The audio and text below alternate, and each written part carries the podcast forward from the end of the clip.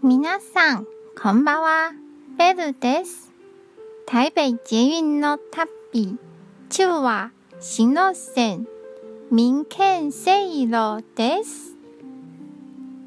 駅の近くにダイナステイという映画館があります。普通の映画館は最新の映画を上映します。でも、ここは少し古い映画です。なので、料金も安いです。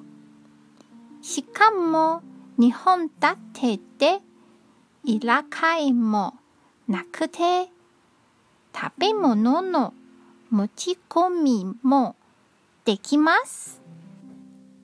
コロナで閉館してしまいましたが、こういう場所は残ってほしいです？今日も一日お疲れ様でした。ゆっくりお休みくださいね。じゃあ、またね